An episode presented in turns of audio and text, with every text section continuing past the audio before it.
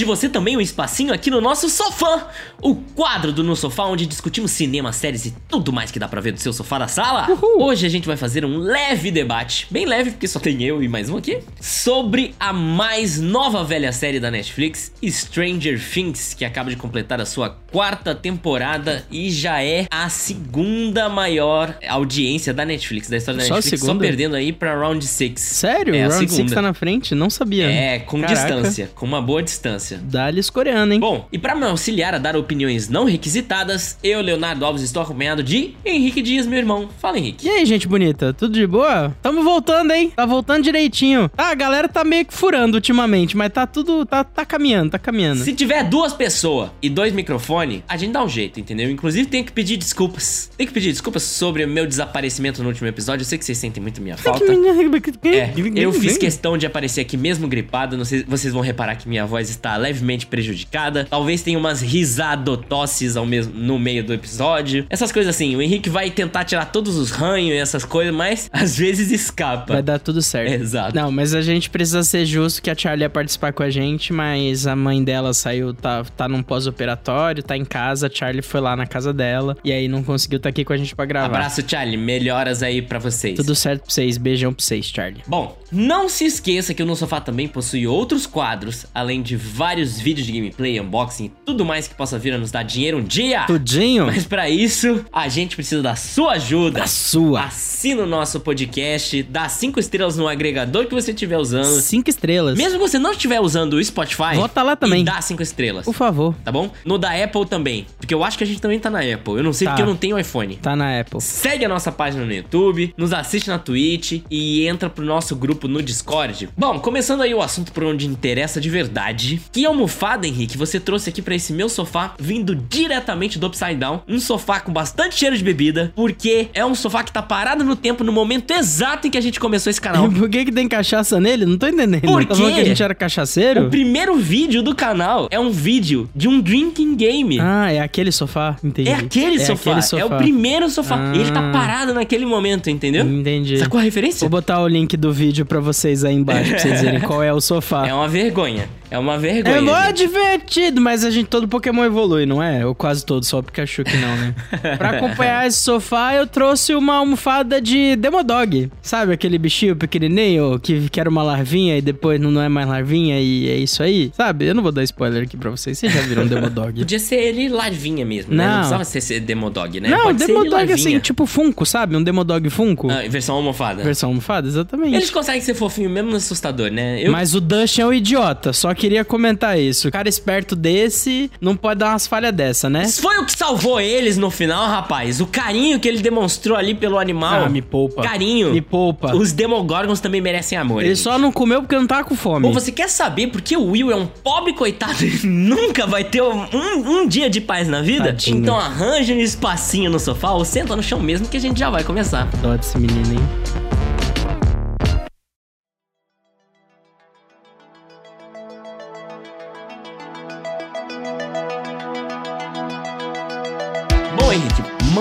A sinopse aí de Stranger Things, quarta temporada. Após misteriosas mortes de adolescentes assombrarem a pequena cidade de Hawkins, as suspeitas recaem para o grupo de D&D da escola, o Hellfire Club. Dustin e seus amigos buscam respostas para inocentar Ed Manson, enquanto Joyce se aventura em terras soviéticas depois de receber uma misteriosa boneca e Eleven revisita suas memórias mais sombrias em busca de respostas.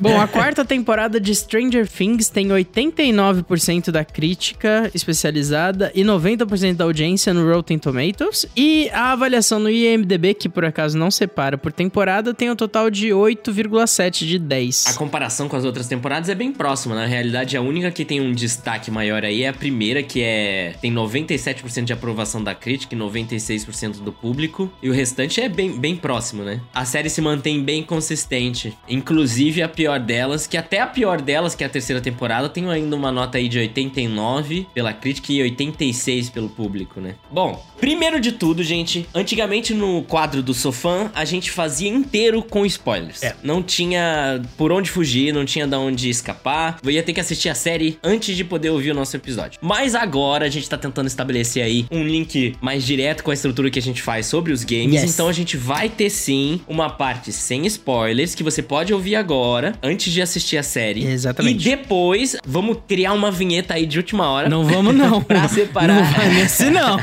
não, não, não, Leonardo. Pra separar Muito engraçadinho a você. parte de spoilers. Bota uma, um... Campanha aqui, me poupa. Eu vou botar o que eu quiser, porque eu sou editor e vai ser o que der tempo. Tá bom. Então, fica tranquilo, se você ainda não assistiu, senta aí, a gente vai conversar um pouquinho. Vai ter spoiler das três primeiras temporadas, tá? É, mas é pouca coisa. É, pouca coisa. E aí, depois a gente vai passar pros spoilers, tá bom?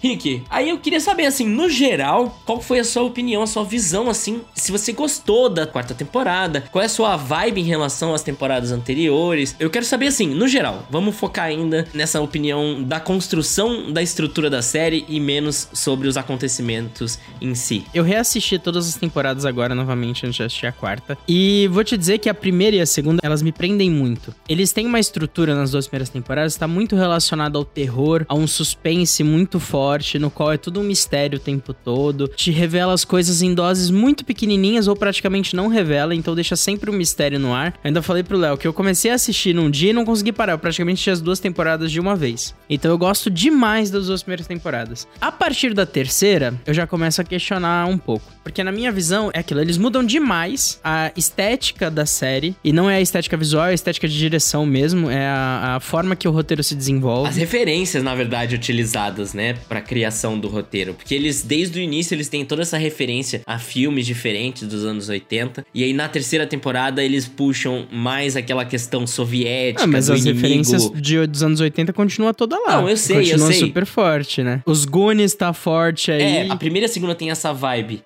Usa muito essa linguagem da aventura e do terror mais leve, baseado aí nos anos uhum. 80. E aí, a partir da terceira, você já tem mais essa referência. Não, é, pra mim, a terceira que... temporada é a turminha do barulho vai aprontar altas aventuras hoje na sessão da tarde. Pra mim é isso, entendeu? A terceira é assim, temporada. Quando eu assisti a primeira vez a terceira temporada, eu me diverti, assim, eu achei tão divertida quanto, sabe? É. Eu adorava, eu ainda acho, assim, uma série divertida pra caramba de assistir, mesmo com ressalvas, que eu tenho ressalvas da quarta temporada, bastante.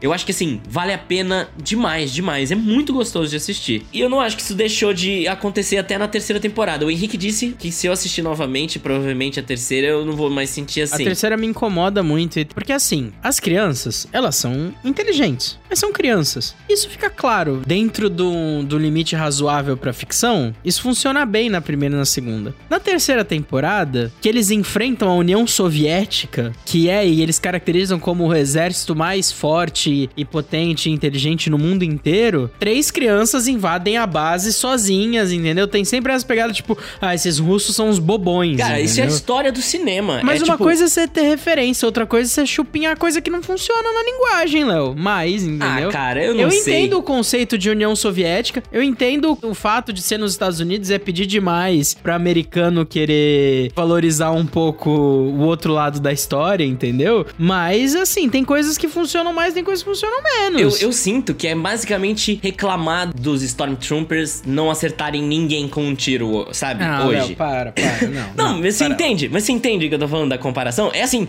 é o vilão feito de um jeito que os heróis, eles sempre vão estar na vantagem, não importa a situação, eles vão dar um jeito de resolver, não importa qual seja a característica do herói, ele é o herói, então ele vai se dar bem, entendeu? Ele vai resolver a situação, mesmo que sejam as crianças, no melhor estilo Super 8. Tudo bem, mas o meu problema não é eles resolverem, é a forma que se constrói esse enredo. Esse que é o tom. Cara, é que nem ET.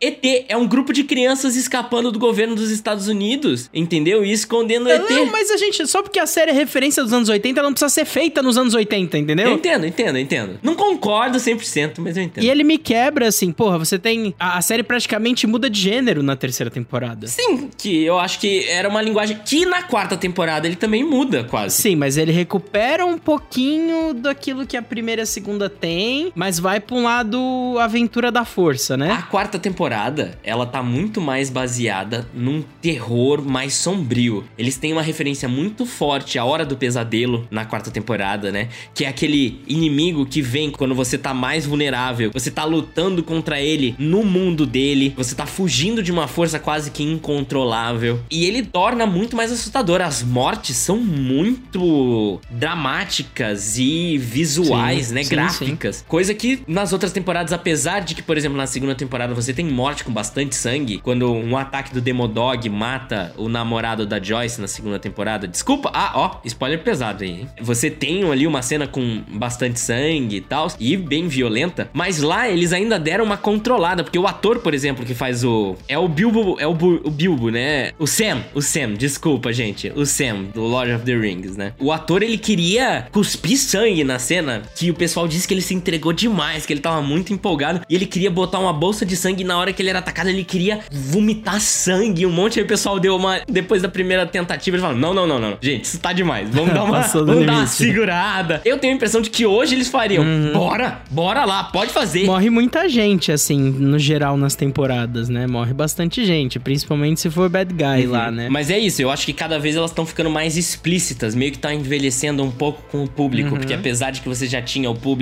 a intenção, né, da, do Stranger Things sempre foi focar mais no pessoal nostálgico, ele ainda tem aí, tinha uma classificação de 16 anos e tal. Então eles queriam também um povo um pouquinho mais novo, que não tem essa experiência toda com os anos 80, mas que ia se identificar de alguma forma. E se tem uma coisa que a série faz muito bem é captar as referências dos anos 80, de filmes clássicos, de estética. Acho que isso não tem como negar. Mas aí, então, focando mais aí na quarta temporada, Henrique, o que, que você sentiu? O que, que você achou? É assim, como eu já estava muito decepcionado com a terceira, eu não estava esperando grande coisa, mas me surpreendeu foram gastos mais de 270 milhões de dólares para fazer essa temporada, uma média de 30 milhões por episódio. É muita grana. É claramente uma das séries mais importantes da Netflix. Nós tivemos aí o Netflix Geeked Week e teve um dia só para falar da quarta temporada do Stranger Things, então isso deixa muito claro a importância que é essa série para essa plataforma, né? E não dá para negar que ela é um grande sucesso para mim é aquilo, eles recuperam um pouco a linguagem do terror, que na minha opinião é o mais forte, essa linguagem do mistério, né? E mais pra frente, eles caem em vários clichês que a gente vai deixar mais pra falar nos spoilers, que é o que acaba me pegando mais na temporada toda, né? Pegando positivo ou negativamente? Negativamente. Ah, tá. Mas eu me diverti o tempo inteiro. Eu não posso negar isso. Apesar de eu ter vários pontos negativos com a história, eu me diverti o tempo todo. Os personagens são muito carismáticos, os atores são foda. O ator que faz o Dustin, que é alguém tem Matarazzo, o moleque é foda demais. Entra um novo personagem que é o Ed Manson na história, que também é um puta de uma atuação boa. Entram dois novos personagens que são ótimos, que eu acho que são fazem parte do, da nata dos núcleos em que eles se encontram, né? Porque, assim, ela é muito baseada em núcleos. Sim. Eles compõem toda a história em grupos diferentes. Isso nas três, em todas as temporadas. Grupos diferentes, basicamente flanqueando o problema, né? Parece uma campanha de videogame, exato, parece um jogo. Exato. Tem uma estrutura de jogo. Sim, que levam a um momento, um ápice, onde todos eles, em locais diferentes, vão ter uma interferência na luta final, né? Naquele problema final. Mesmo que eles não estejam com conversando, existe ali um, um alinhamento entre eles que tudo acontece num ápice para resolver o problema. Que, é assim, eu vou te dizer, na quarta temporada fica, caraca, no outro lado do mundo as pessoas estão resolvendo o problema exatamente no momento necessário. Eu acho que essa estrutura funciona bem nas primeiras e eu acho que na quarta ela se perde um pouco. Eu acho que ela força. Sim. Fora que, não, mas isso eu vou deixar pra spoiler. Que a Joyce é uma, é uma mãe Nossa, que, pelo amor é, de Deus, né? é, né? É. Ah, me poupa, né, mãe? deixa pra depois. Eu tenho a impressão que a Joyce já tá no modo tipo. Ah, eles salvaram o mundo algumas vezes, eles se viram. Meus filhos são imbatíveis mesmo, que que se foda. Eu reparei, assim, que tem uma evolução clara entre os personagens nessa temporada, por exemplo, que eles ficam relativamente indiferentes ao terror e à morte, assim, sabe? E é muito legal essa diferença do entre os personagens que acabaram de entrar, como o Ed e o Argyle, uhum. que eles estão assim: Caraca, o que que tá acontecendo? Por que que a gente tá enterrando esse cara? O que que tá vendo? e, e enquanto os outros estão tipo, ah, mais um cacete, cara. mais uma quinta-feira. Amigão, a gente já fez isso várias vezes. Relaxa que a gente vai passar dessa. e eu acho que esses personagens novos, eles dão essa refrescância pros núcleos e acabam sendo, assim, parte da nata dos núcleos deles. O Ed e o Argyle. O Argyle faz parte de um núcleo que eu não curto muito, que é um núcleo morto, assim. Uhum. E mesmo assim, eu ainda conseguia dar risada quando eles apareciam, porque apesar de você ter um personagem personagem totalmente apagado. Todos, vários. O, o Jonathan tá totalmente apagado nessa temporada, coitado. Abandonado, abandonado. Parece que ele brigou com o roteirista, assim, sabe? O ator. É possível. É. E mesmo assim, as cenas entre ele e o Argyle, que é o melhor amigo dele, o maconheiraço, assim, que eles estão chapados, assim, 100% do tempo, são boas, são boas. para mim, uma das melhores cenas da, da temporada é uma cena desse personagem. É que eu acho que funciona muito essa pegada, que era uma coisa que a gente já não via mais, porque era, é muito raro hoje você ver produções que abordam as crianças nesse tipo de posição, né? Você via muito isso nos anos 80 e 90, né? Hoje já é bem menos, eu acho. Hum, nessa posição de, de liderança e de poder, né? Seria. Eu acho que funciona muito bem, inclusive, acho que constrói muito bem a evolução dessas crianças, passando pela puberdade, se descobrindo. Eu acho que em todas as temporadas os roteiristas conseguem construir isso muito bem e adicionar isso dentro da trama. Você pode falar, é meio óbvio, tá? Tá, mas é, porque são adolescentes, é óbvio, entendeu? Exato, você sabe como um adolescente vai se comportar. E é né? óbvio que esses problemas serão muito grandes para eles no meio de um monte de cachorro demônio. Não saca? É normal. Eu acho legal que eles comentam sobre isso, inclusive, uhum. porque, por exemplo, tem uma fala de uma personagem que é: Ah, eu acho que agora foi o melhor momento de tomar esse balde de água fria em relação a amor, porque parece tão insignificante no meio disso tudo, no meio do apocalipse, o nosso problema de relacionamento é nada. Mas se não for agora, não é nunca mais, né, para eles, né? Tem mais essa Exato. Questão, né? E assim, sobre personagens que estão retornando. para quem já gostava, que eu acredito seja todo mundo, porque se você não gosta, você não tem coração. Do Steve, por exemplo. A grande redenção da televisão. É a maior redenção da história da televisão. Mas eu vou te dizer que eu revendo a primeira temporada, ele não é tão escroto quanto a gente enxergava que ele era escroto. Porque tem várias das ações dele, ele era relativamente justificado. Entre os escrotos, ele era amigo de pessoas muito mais escrotas. A redenção dele já começa na primeira. Sim. Mas é que, tipo, na primeira temporada a gente ficava, nossa, esse bosta, espera que ela largue ele. Só que no final das contas, ele quebra a câmera do, do Jonathan na primeira temporada. Uhum. O Jonathan tava tirando foto deles enquanto eles estavam na piscina, Sim, no meio do mato. Meu amigo, Sim. isso não tá certo, cara. Não tá certo. Sim. A Larissa falou, gente, eu ia quebrar a câmera desse cara também. Para de espiar as pessoas, cara. Coisa de stalker do caralho. Na primeira temporada, a imagem, a figura do Jonathan é muito bem construída. O roteiro dentro sim, do, pro personagem é sim, é muito bem feito. É justificado. Mas é isso, e o Steve tá assim, de volta. O núcleo que o Steve tá é sempre assim, cara, demais. A relação de entre ele e os outros personagens é muito bem construída. Que inclusive, acho que é na segunda temporada, você cria aquela dupla inesquecível que é o Steve e Dusty. Sim. Na terceira temporada, você cria a dupla Steve e Robin. O Steve, Robin e Dustin. Sim, mas a relação entre ele e a Robin é muito boa, sabe? Sim, é sim, muito sim. legal.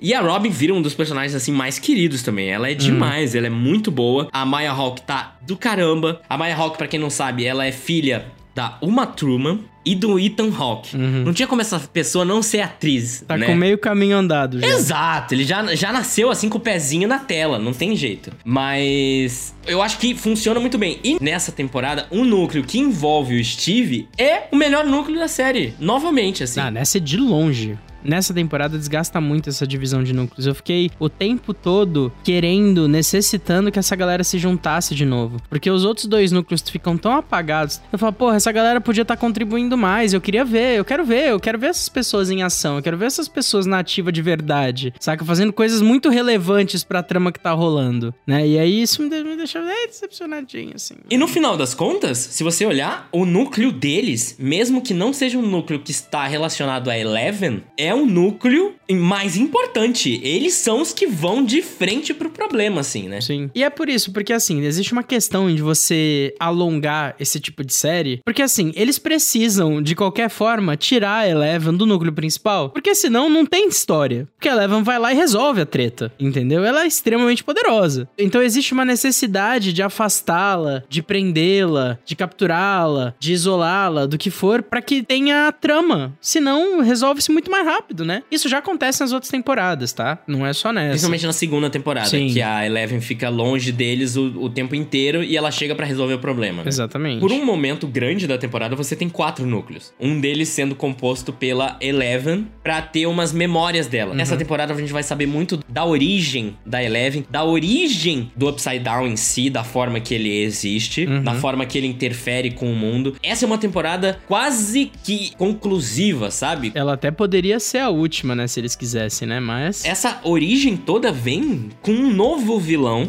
mais poderoso do que os das outras temporadas. Tem várias habilidades psíquicas diferentes, como eu já falei, baseadas ali também na Hora do Pesadelo, no Fred Krueger. Uhum que torna mais assustadora e mais tensa, né, a série. Você tem uma, uma evolução desse universo, que é aquilo. Como ele não te diz nas outras temporadas, como ele não te avisa o que que é e como que funciona, você vai criando uma sensação de que aquilo tá evoluindo junto com a série. Então, a cada temporada, o inimigo, esses monstros, esse universo, é cada vez mais perigoso. Porque você sente que eles estão evoluindo, que eles estão crescendo e se desenvolvendo e se espalhando. Tem que acontecer, né? Exato, porque mas o grupo funciona, evolui tanto, é isso. o grupo cresce em número, os adultos adultos, os adultos viram heróis de cinema clássico, assim, né? Os adultos, eles. O Rock, ele vira um, um herói de ação do caraca, uhum. que consegue basicamente derrubar exércitos, assim, falando no geral. Os outros adultos viram essas pessoas hiper corajosas, sem nenhum medo. Os jovens, né, também deixam todo o medo de lado, então você tem que acompanhar de alguma forma que só não seja ridículo de novo, né? Porque se eles fossem enfrentar o Demogorgon na quarta temporada, eles iam dar risada na cara do Demogorgon, é tipo. Claro.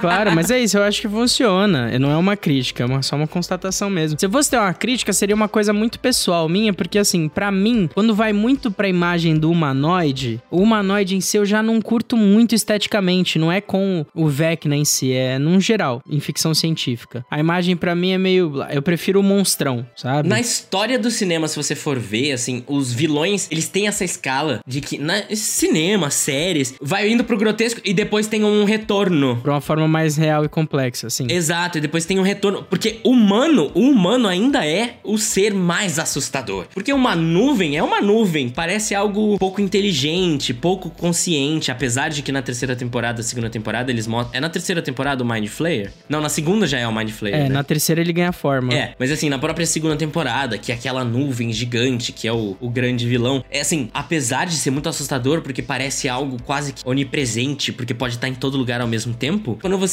centraliza esse mal numa figura humanizada, numa figura humanoide, ele volta com esse contexto da inteligência, do planejamento, do vilão pela maldade mesmo, e não só por uma questão de existência, sobrevivência, Sim. entendeu? Sim, eu concordo, eu concordo. É que eu só prefiro a ideia do desconhecido, sabe? A sombra, a nuvem é muito mais instigante e interessante para mim do que o bicho que é mais humano e mais mal e mais cruel. Esses monstros assim intangíveis, eles têm muito essa lógica Lovecraftiana, né, que é inimaginável é, é, é quase impossível uhum. de você tentar dar uma forma física para ele. Ele tá muito mais relacionado aos pesadelos e, sabe, essa coisa incrível do que a essa coisa tangível da, da figura humana. Exato. Vamos pros spoilers então? Vamos agora destrinchar os acontecimentos e poder fazer que as agora eu críticas. tenho muito o que falar. Muito o que falar. Vamos pros spoilers. Spoilers, galera.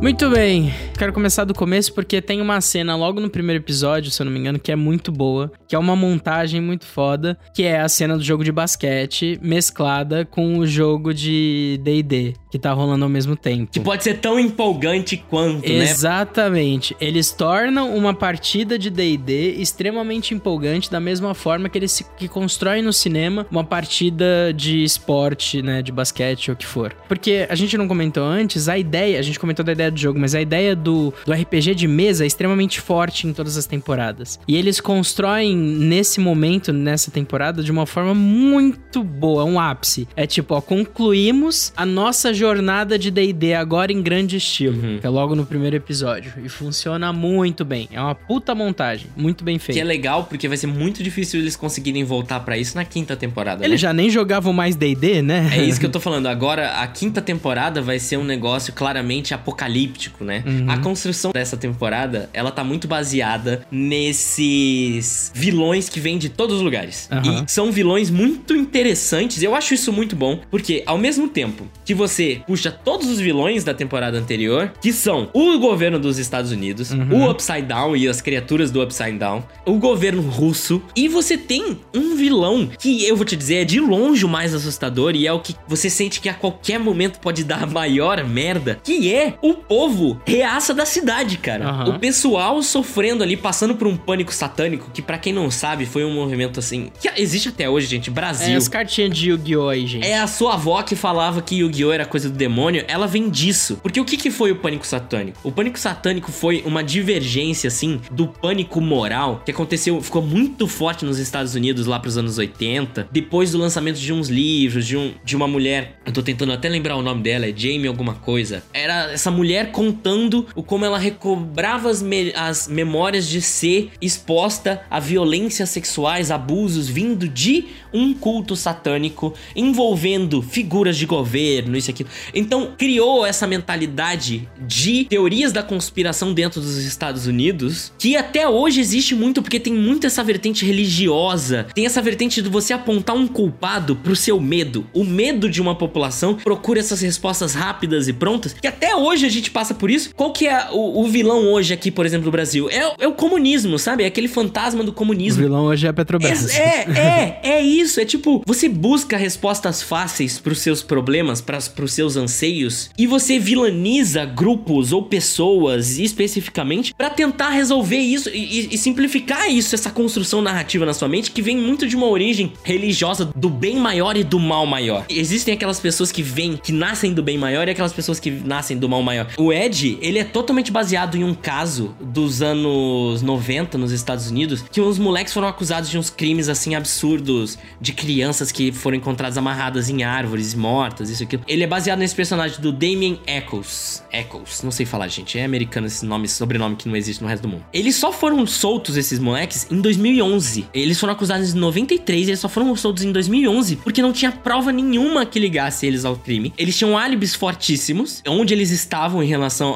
aos crimes foram cometidos. Porém, eles gostavam de rock. Um deles, ele era Wicca. E eles gostavam de livros de terror, tipo Stephen King e ocultismo. Eles se interessavam pelo tema. E você criou ali um bote expiatório perfeito para Gente, como a gente soluciona rápido isso aqui e diz que tá tudo resolvido? A gente pegou as pessoas que estão fazendo isso e não vai acontecer mais. E a história do mundo é isso: você pegar essas pessoas que são mais vulneráveis e que não se encaixam no padrão e vilanizar elas para resolver um problema que é seu, que é esse medo que você tá sentindo e você querer resolver o mais rápido possível. Então, assim, eu acho que esse é o melhor vilão dessa série. Porque você entende um pouco o lado dos jovens ali, dos jogadores, você vê o medo na cara deles, do medo do desconhecido, mas é assim, eu não quero saber informação, eu não quero ouvir o lado de ninguém, eu sei a minha verdade e a minha verdade é essa. Eu só acho dentro desse núcleo que ele foi mal aproveitado. Uhum, eu também acho. E vamos chegar então agora na parte que é na, na parte 2 da temporada, que tem as minhas maiores críticas. Todas as temporadas da série estão escalando tanto de uma forma que tá começando a chegar num ápice. E você tem um momento que é extremamente épico, que é quando eles entram no Upside Down, quando eles vão começar a tramar o plano deles, no qual você coloca o Ed Manson lá junto com o, o Dustin pra tocar o solo de guitarra. E na hora que você toca, tipo, que você já sabia que ia tocar porque apareceu no trailer e não, tinha, não tava na primeira parte, que na hora que você toca, você fala, tá, tudo bem, isso é meio óbvio, vai toca. Aquilo começa a te arrepiar, tu fala, caralho, agora vai ser foda. Agora o bagulho vai pegar, agora vai ser louco, não sei o que, vai ser foda. Aí eu comecei e aí começa a voltar pro morno, já as coisas vão acontecendo devagar e tal, e dá uma brochada. Mas o Ed correndo no meio dos morcegos, lutando ali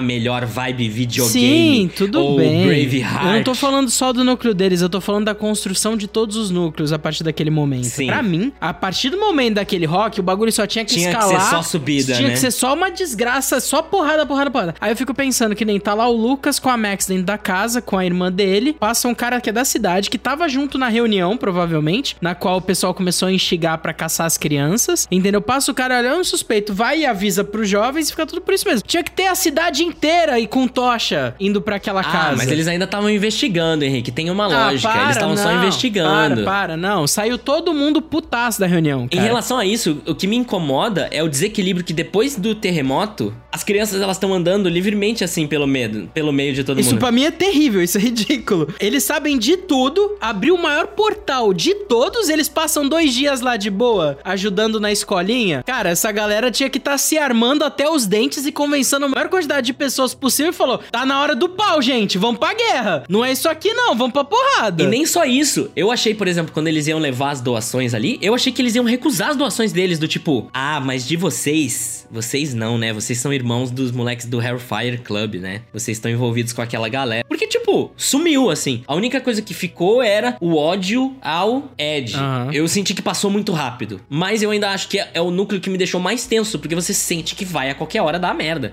Entendeu? Porque é o pessoal que, tipo assim, você não pode simplesmente matar, sabe? Numa briga, matar o pessoal da cidade. Porque, sim, sabe? Esse é o núcleo. Porque senão você vira o vilão, né? Nesse sentido. Você só vai prejudicar ainda mais a imagem. Eles são aqueles vilões que você sabe que você vai ter que tentar argumentar com eles Sim. enquanto eles estão vindo com pau, pedra e, e a arma de fogo. Eu concordo com isso. É que ele começa a te empolgar, eu falei, agora é só pra cima, agora não pode parar. E para. Sim. Volta com aquela ideia do poder da amizade, resolve tudo, né? Vocês, a Eleven tá com, tá com o Mike, com o, o Will na pizzaria pra ela ajudar a atacar o Vecna através da mente, né? E essas coisas. Aí tem um diálogo com o Will e com o Mike lá na hora que ele tá tentando salvar. E o Will vira pra ele e fala: Mike, você é o coração, Mike. É você, não desiste, Mike. Ah, sabe? Ah, para. Tipo, o poder da amizade. Vai lá, Eleven, salva Eu- ela. eu com- odeio o poder da Arranja amizade. forças com o poder do é amor. o Guardiões da Galáxia dando a mão no final do primeiro filme, tudo de novo, assim, sabe? É- Eu não, Ah, mas eu não aquilo é suporto- engraçado, aquilo é eu engraçado. não suporto o poder da amizade, gente. E aí tem uma questão de tipo de você tem vários vilões é, desconhecidos e misteriosos e chega agora no Vecna, que você descobre que ele é o número um e tal. Eu posso não gostar muito, mas ok, tudo bem. Mas aí ele chega no final e vem pra aquela estrutura clássica de roteiro no qual você tá prestes a matar a mocinha e você conta todo o seu plano pra ela, você revela tudo que você já O fez. Vecna, pra mim, é o maior problema da temporada. Uhum. Porque a origem dele não me convence. A origem dele, claramente, destoa com o resto do roteiro. Eu acho bobo. Não, eu não acho boba só. Eu acho que assim,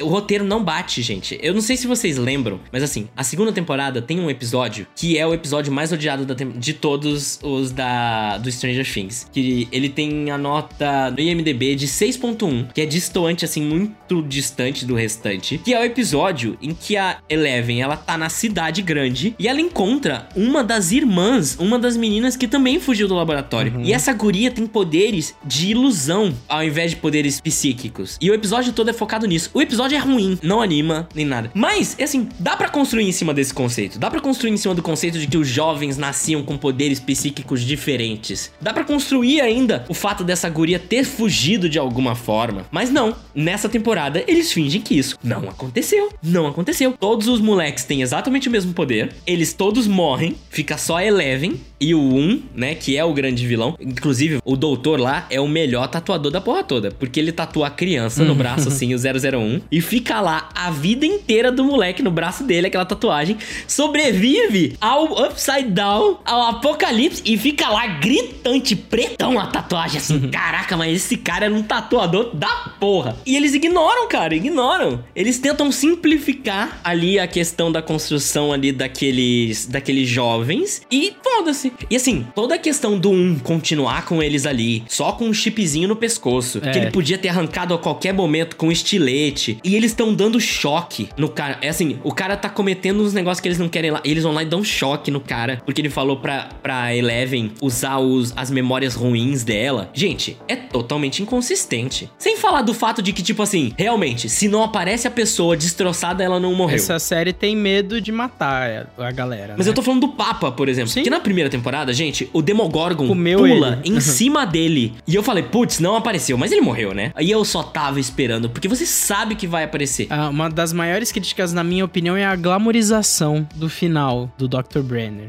em relação a Eleven. Foi sensível demais pro vilão. Eu acho que é sensível com ela e com a relação que ela tinha, não do vilão. Porque, inclusive, ele pede perdão pra ela no final e ela não perdoa. E eu achei que é importante isso pra construção dela. Uma questão de roteiro do personagem inteiro dentro dessa temporada, inclusive. Claro que ele é o vilão, não tô dizendo o contrário disso. Mas você constrói exatamente porque ele tem uma relação de pai e filha com ela, você tem uma glamorização dessa relação. Abusiva, né? Não, e tudo bem, abusiva ela acontece. A questão é que realmente existe, eu sinto uma passadinha de pano. Ele não é tão vilão assim, ele ama a menina e tal. Eu tava sentindo isso e era uma das maiores críticas até o momento que ele mostra a cara dele, de novo, assim, sabe? Porque quando você, você se acha o herói a todo preço, você vira o vilão, gente. Todo vilão acha que a causa dele é nobre. Eu acho que eles no início passam esse pano pra ele, fazem essa construção, e eu também tava sentindo isso, mas depois, quando o doutor lá, que é bonzinho mesmo, ele é legal, ele tá sempre preocupado com a forma que a Eleven tá se sentindo, apesar de estar num momento muito drástico, e e eu acho um bom personagem. A partir do momento que ele fala, não, é a Eleven que escolhe, a gente disse que ela tinha essa escolha. Aí eu falo,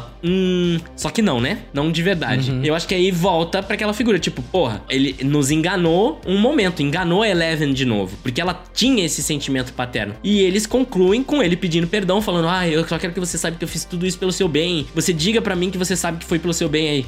Tchau, pai. Sim. Saca? Ela não perdoa, ela sabe que foi não, por tudo ele. Tudo bem, mas eu mesmo assim eu achei frágil demais. E aí que você pode comparar e não dá para julgar muito a galera que reclamou da posição de que da forma que o pessoal é que o pessoal caracteriza a União Soviética nessa temporada, né? Que são aquelas pessoas extremamente sanguinolentas e vorazes e sádicas. Que a oposição é esse cara que é o pai, que é o paterno, que é o que ama, apesar é, de tudo. Mas a entendeu? oposição também é o governo dos Estados Unidos torturando gente em câmara de calor, né? Tudo bem, mas não é o que acontece, é como que o roteiro constrói isso, Léo. Sim, sim, sim, sim. É, falando nisso no núcleo lá da. Você tem suas ressalvas sérias, né? Com o núcleo na União Soviética. É que eu acho muito bobo muito bobo. Primeiro é aquilo, a Joyce sai uma boneca e liga lá, o cara fala, ó, o Hopper tá vivo, me dá dinheiro e vem buscar. E ela fala, fui, vou tirar todas as economias da Eleven, que é pra faculdade dela, e vou embora. Foda-se. Filho, pra onde você vai? Vou pra conferência. Tá indo lutar na União Soviética e tá largando os filhos aí, foda-se. Exato, né? Tipo, tem quase certeza que nunca mais vai ver as crianças e fala, foda-se, foi embora. Mas é, realmente, a Joyce não é a mãe mais atenta do mundo, né? E tudo que acontece lá é, sabe, para mim é muito batido. Não tem nada que me empolgue muito. O, só o fato do Hopper estar tá vivo, para mim, já é mó furada. É um núcleo para mim que não, nem precisava existir, uhum. entendeu? Não precisava tá acontecendo nada lá. É, eu não acho que seja mal feito, mas realmente, assim, é muito menos interessante do que o que tá acontecendo ali nos Estados Unidos, próximo, em Hawkins. Hawkins é, é muito avançado, é muito superior a qualidade do núcleo deles, né? Sim. Eu só tenho uma ressalva do núcleo de Hawkins, assim, séria, que é a forçação de barra do texto, do texto mesmo, das falas, para juntar o Steve e a Nancy de novo. Quando o Ed, que nunca viu eles, ele, ele, eles entram lá no Upside Down e fala: Se você visse como ela pulou sem pensar duas vezes, você saberia que tem amor ali. Aí você fica tipo, caralho, tu acabou de chegar. Cala tua boca, do que, que você tá falando? Eles podem ser amigos, as pessoas é, são tipo. Sim, mano. Sim, mas isso não me incomoda muito, não me incomoda me muito. Me incomodou. Né? Eu virei pra Larissa e falei, ah, me dá licença. E não incomoda exatamente que a galera abandonou tanto o Jonathan que você fala, ah, tudo bem, vai com ele, Nancy.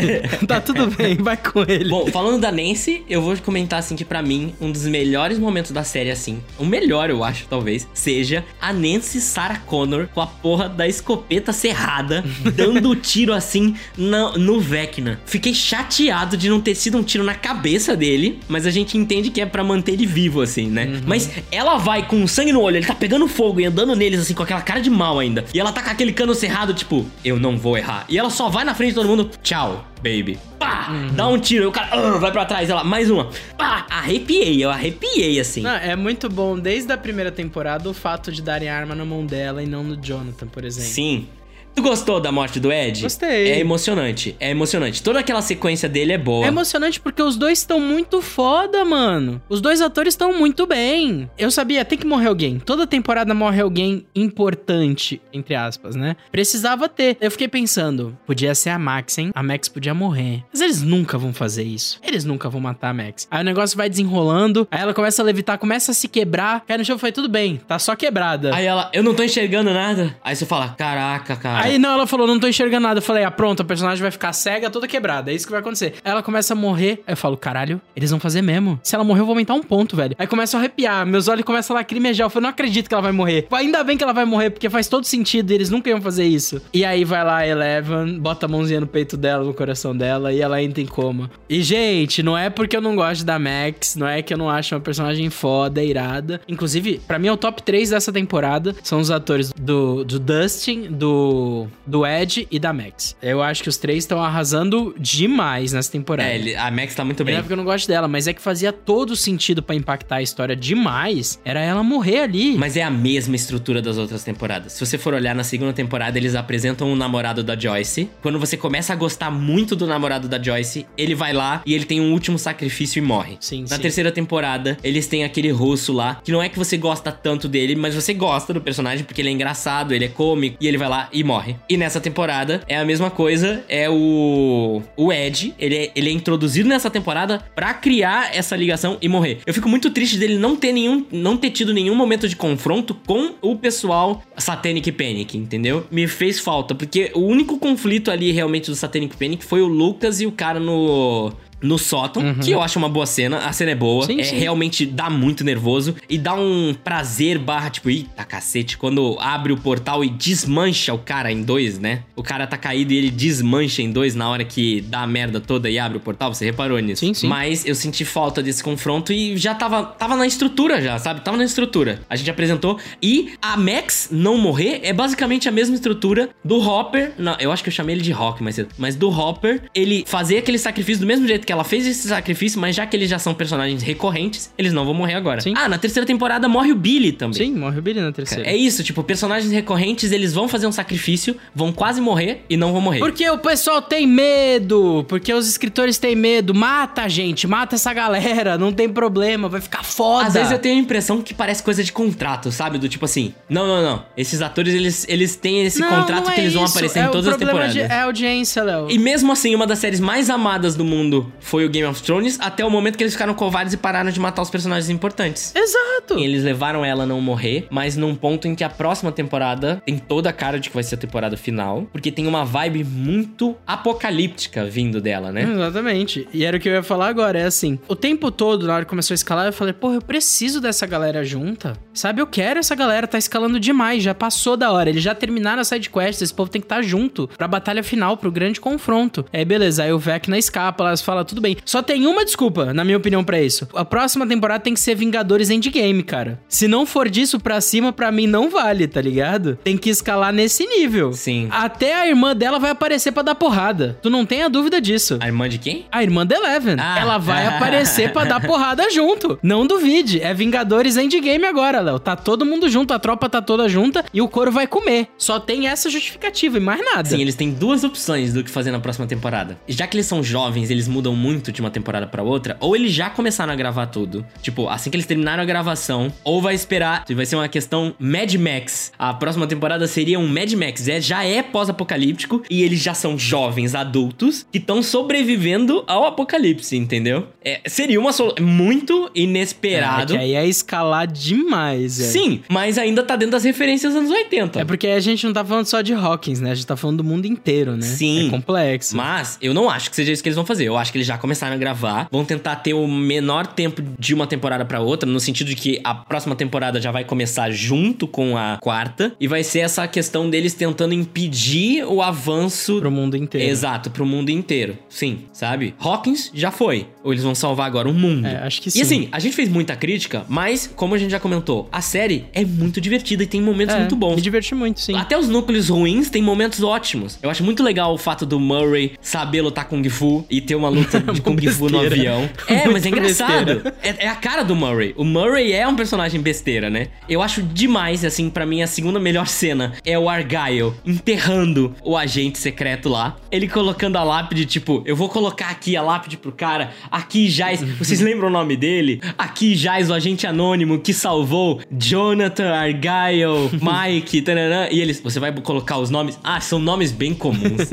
é, né? não, sabe, não faz ideia do que tá acontecendo, né? É, é isso. Mas eu vou ser muito honesto também, gente. Se eu não fosse gravar podcast, eu provavelmente ia estar tá criticando menos. Tem que analisar mais criticamente, não tem jeito. É que eu acho que quando a gente analisa, a gente acaba criticando muito, né? Porque você, quando a gente tá fazendo. A gente vai achando. Exato. Normal. Porque os problemas destoam muito, né? Ah, e a gente não comentou, porque lançou a primeira parte da, da quarta temporada e teve uma galera que questionou o fato deles não abordarem a sexualidade do Will. Ah, isso é importantíssimo. Exatamente. Que tava claro que ele estava apaixonado e que a galera criticou na internet dizendo que eles não aprofundaram e deixaram aquilo passar. E aí aquilo, quando me falaram, eles falei, pô, mas para mim, eu entendo, mas para mim aquilo tava muito mais relacionado a uma amizade, né? Tipo, melhor amigo de um cara que tá sozinho e tal, não sei o quê. E aí na segunda parte a gente já percebe que não, que realmente existe um amor ali pelo pelo Mike. Que é muito. Eu achei sensível, eu achei sensível a forma que eles fizeram. É, a cena é muito, é muito bonita, é sensível. Na cena ele vai ajudar o Mike ele tá contando pro Mike que ele não precisa se preocupar em relação a Eleven, que tá tudo bem, que o Mike é coração, que tudo vai dar certo, né? E na verdade ele tá falando dele, ele não tá falando da Eleven, ele tá falando dele. Sim, e, e eu acho muito legal o fato de que a melhor cena do Jonathan no, na temporada toda é, o, é uma cena que ele não fala nada, que é só nessa cena mesmo, na fala do Will. Ele olha e fica claro que ele sabe o que tá acontecendo. Sim. Ele percebe, ele entende o irmão dele mais do que qualquer um deles ali. É a melhor cena do Jonathan, é só essa olhada dele. E eu vou dizer, gente, pra uma série que se passa nos anos 80, provavelmente eles abordam a questão da sexualidade de uma forma muito boa. Tanto na parte do Will quanto da parte da Robin, né? Eu acho que funciona. Ah, eu tenho mais uma crítica. Isso, esse foi um elogio, viu? Da forma que eles abordaram, que a gente sim, achou legal. Sim. Agora eu tenho uma última crítica. Eu acho que eles vão ter que mudar isso pra última temporada, porque eu acho que a última temporada vai ter que ter um toque de ação a mais. Pra caralho, é Avengers agora. Exato. Tiro porrada e bomba. e eu não sei se eles são muito bons na construção de ação, de momentos de ação. Porque, por exemplo, eu achava legal a Eleven demonstrando os ápices de poder dela no mundo real, no mundo físico. Porque, por exemplo, pisca a luz, ficava tudo em câmera lenta, ela gritava, sabe? Primeira temporada, aquela vibe, o Demogorgon uhum. desmanchando, você fica arrepiado, arrepiado. Agora, a última luta dela com o Vecna é muito fraquinha. Porque eles não conseguiram transferir esse excesso de poder, esse momento do tipo resolução de problema, que eu sei que é clichê, mas é importante para dar aquela aquela arrepiada. Ele é simplesmente tinha que explodir ele. Não, mano. não precisa. Eu estou demonstrando aqui um momento de força além do alcance que vai interferir a minha volta, porque é quase que uma coisa descontrolada e, e simplesmente ela mostra assim, a, ela estica a mão e aí mostra um take do cara sendo puxado para trás, que eu achei o corte bem ruinzinho, gente, bem ruinzinho. Não mostra nem ele sendo puxado da, da Max, assim, só mostra ele sendo ele voando para trás e colando no negócio e o mundo tá estático assim, sabe? Naquele momento. As coisas tinham que tá tremendo. Ela tá puxando um poder maior do que o Vecna que constrói aquele mundo. A gente não sabe se ele constrói aquele mundo, calma. Não, aquilo é a mente do Vecna. Você tá na mente do Vecna, que inclusive quando o Vecna é quase sim, sim, derrotado, sim. quando ele sai da mente ali dele, o mundo desmancha, que aquela cena é bem feita, o mundo desmanchando é bem feito. Uhum. Mas ela ali demonstrando os poderes dela não é empolgante. Aí eu achei a cena fraca. E eu espero que eles deem essa, esse upgrade pra próxima temporada, pra cenas de ação. Que em comparação, por exemplo, a cena de ação do Ed contra os morcegos, eu acho muito top. Ele com o escudo ali dando aquele grito, ah, e os morcegos batendo contra o escudo assim na maior vibe Braveheart, essas coisas assim, cena de guerra mesmo, eu achei muito legal. Então, eu acho que eles vão ter que tomar esse cuidado com a Eleven, principalmente. Porque a Eleven vai ter que ser muito importante, ela vai ter que ser muito forte, você vai ter que mostrar ela demonstrando muito poder, ainda sem parecer que é algo fácil de se resolver, por exemplo, muitos monstros ao mesmo tempo, né? Vai ser uma temporada caríssima pro negócio ficar legal. E vão, morrer, vão matar algum personagem. Vão ter que matar algum personagem importante, tipo o Steve na última temporada. Eu acho que vão matar o Jonathan. Coitado do Jonathan. Acho que o pessoal não quer mais o Jonathan, vão matar ele. Tadinho. Aquela família é muito desgraçada, Tadinhos. cara. Mas é isso. Vamos pras notas? Vamos pras notas, vamos, que a gente falou pra caraca.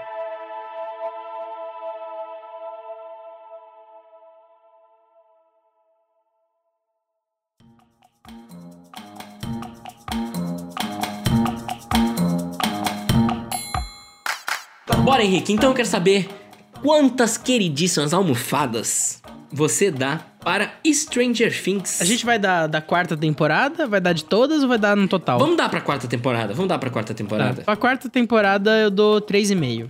Na primeira eu dei 4,5. Mas na quarta eu dou 3,5. Cara, se eu pudesse, eu dava 3,75. Uhum. Porque eu sinto que 3,5 parece pouco, 4 parece muito. Mas eu acho que eu vou, eu vou puxar pra um 4. Eu vou puxar pra um 4. Eu, eu vou falar, vou dar todas as minhas só pra vocês entenderem. Foda-se o Léo, vou dar aquilo. Pra mim é 4,5 a primeira, a segunda é 4, a terceira é 2,5 e a quarta sobe pra 3,5. 3,5 não é uma nota ruim, não, gente, viu? 3,5 é uma nota ok. É boa, pô. É boa, é boa. Mas eu dei 4 mais para puxar pro pessoal não ficar tão bravo com a gente, assim também. Vamos equilibrar aí com a expectativa do público. 4. Porque eu fico igualmente assim dividido entre 3,5 e 4. Então eu vou dar 4. É isso. E aí, por média, qual que era a regra? Na média a gente puxa para cima ou puxa para baixo? Eu acho que só tem duas pessoas, a gente acha que a gente não precisa arredondar nesse caso. É muito parecido, Nem né? precisa tirar a média, né? É entre 3,5 e 4. Exato. Tá é. tudo bem. Exato. Fica do gosto do público aí, o que vocês quiserem. Vocês escolhem 3,5 ou 4. Tá bom. Henrique, e aí? Você trouxe alguma indicação trouxe, pra gente? gente? Eu trouxe uma indicação de um filme filme que eu achei uma única vez e faz muito tempo, mas eu gostei bastante. E eu trouxe porque eles citaram esse filme na entrevista que os irmãos, os Duffer Brothers, no Netflix Geeked Week, que foi uma inspiração para a quarta temporada também, é uma das referências, que é o filme Cisne Negro,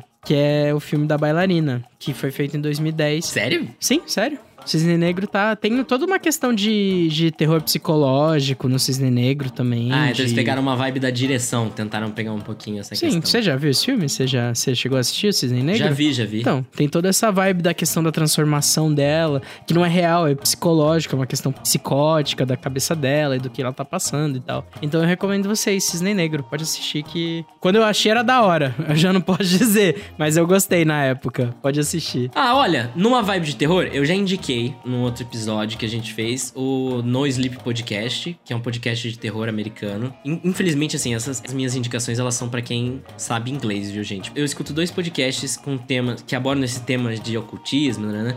Que um deles é o Radio Rental, que são histórias reais. Eu estou fazendo aspas aqui assim porque eu sou uma pessoa cética, mas eu entendo as pessoas que escreveram as histórias ali acreditam que elas são verdade. E eu acho muito legal a vibe. Ah, outro podcast é o Mundo Freak Confidencial, que tem um episódio exclusivamente sobre pânico satânico e eles abordam bem essa questão de intolerância e tal. Então, são podcasts numa vibe de terror, numa vibe de ocultismo, que você pode acompanhar se você não manja inglês. O Mundo Freak Confidencial eu super indico pra vocês. O pessoal muito divertido, uma vibe legal. Muito bom. E se você chegou até aqui, não se esqueça de dar like nesse vídeo se você estiver assistindo no YouTube, favoritar a gente na sua plataforma de podcast favorita, dar cinco estrelas na qualquer plataforma, todos que puder avaliar, se avalia lá. E não esquece que a gente tem Discord, que a gente tá na Twitch de vez em quando fazendo live, tô tentando aumentar a frequência, como eu sempre tô tentando, mas uma hora sai. E assiste os nossos conteúdos, segue a gente, escuta e é nóis. Muito obrigado. Falou. Abraço, beijo. Sejam tchau. estranhos, sejam estranhos.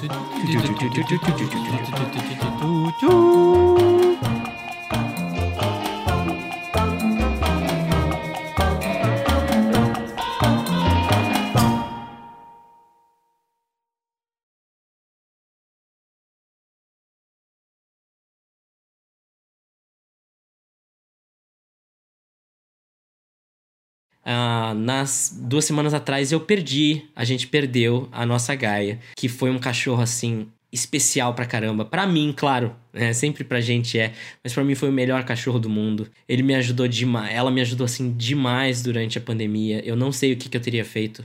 Isso é uma coisa que a gente discute de vez em quando e a gente vai discutir mais sobre saúde mental, que a gente tem pessoas no grupo, né, na nossa equipe que tem problemas com saúde mental e é importante a gente comentar sobre essas coisas, sobre esses temas. E assim, a Gaia foi um cachorro, nossa, maravilhoso, sensível, é, que apoiou, sabe, que nos, que nos deu, me fez companhia assim. Eu trabalho em casa, então ela era minha companhia 100% do tempo. E eu queria assim gravar uma mensagem porque eu não tenho o conforto que algumas pessoas têm, como por exemplo a Larissa, minha namorada, tem, de achar que talvez algum dia ela volte a vê-la, né? Ela tem esse conforto de que em algum momento elas vão se reencontrar, elas vão fazer parte de um outro plano onde as coisas vão ser melhores e eu não tenho. E eu espero que entendam que isso não me faz uma pessoa pior. As pessoas, eh, né, a- acabam enxergando isso, mas isso não me faz uma pessoa pior. Eu Pra mim, assim, a partir do momento que a gente falece, que é um tema muito complicado, a gente meio que deixa de existir de uma certa forma e a gente só existe dentro das memórias das pessoas. Então eu queria que a Gaia fosse tão gigante quanto ela foi pra mim, pro, pro mundo. Então eu queria que as pessoas conhecessem quem foi a Gaia, que foi um cachorro assim maravilhoso. Sabe? Foi demais. E então, pra mim, se um dia a gente ficar famoso, e eu acho que pra mim é, é uma vontade maior que eu tenho agora, exatamente por isso, pra que as pessoas escutem esse episódio, escutem essa mensagem, se as pessoas souberem que esse cachorro existiu, que essa, esse ser existiu e que me fez tão bem pra alguém, ela vai continuar sendo real. Tá? Então, eu sei que a vibe é diferente do que a gente costuma ter, mas eu queria deixar essa mensagem aí sobre essa homenagem pra ela, que é pra mim, tá? É uma coisa pra mim. E já que a gente tá aqui, o podcast é nosso. Se você não gostou, paciência. Eu queria falar sobre ela aqui pra vocês, tá bom, gente? Um abraço e cuidem bem dos seus bichinhos, eles são maravilhosos, tá? Com amor, todos eles são maravilhosos.